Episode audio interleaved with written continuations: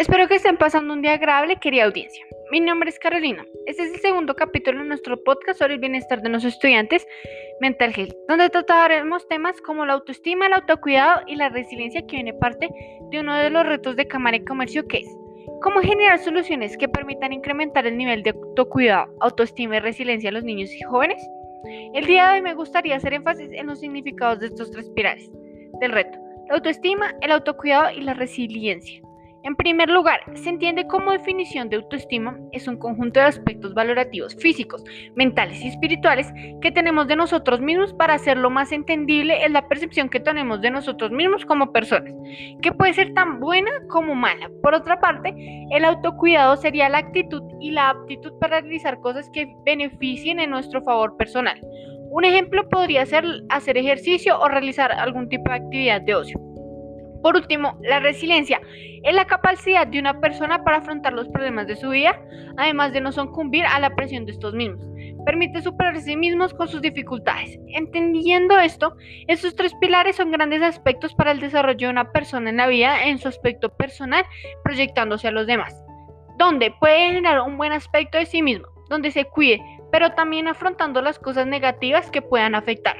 Todo esto genera una persona estable que se protege a sí misma, pero también se proyecta a los demás. Lamentablemente a los niños y adolescentes no se les enseña esto, generando una población altamente vulnerable a las situaciones de la vida. Consecuencia puede tener una percepción negativa de sí mismo, por lo cual no le interesa cuidarse ni proyectarse al mundo como una persona útil ante la sociedad.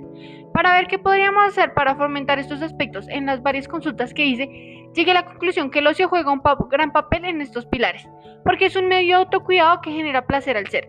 En muchos aspectos, nuestra sociedad pide que se demos importancia a nuestros deberes, pero mi punto es que también es importante darle espacio a los placeres, permitirnos un espacio de reflexión para encontrarnos con nosotros mismos. Por otra parte, es importante de cierta forma exponer al individuo problemas que lo preparen para su mentalidad en la vida, mediante situaciones amigables en donde pueda identificar sus fortalezas y debilidades, además de potencializar sus capacidades para generar soluciones en donde al final él se sienta una persona capaz de todo, que a pesar de que tiene defectos, tal vez a esos mismos pueda darle una solución o pueda aceptarlos.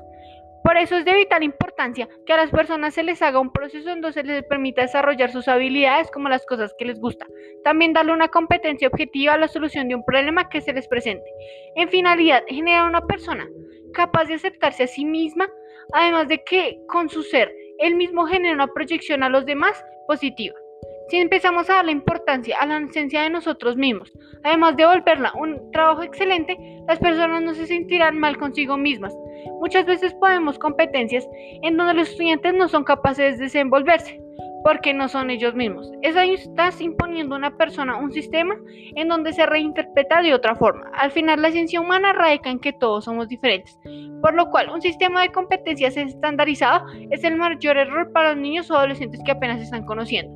Además de formar, en realidad es dañar.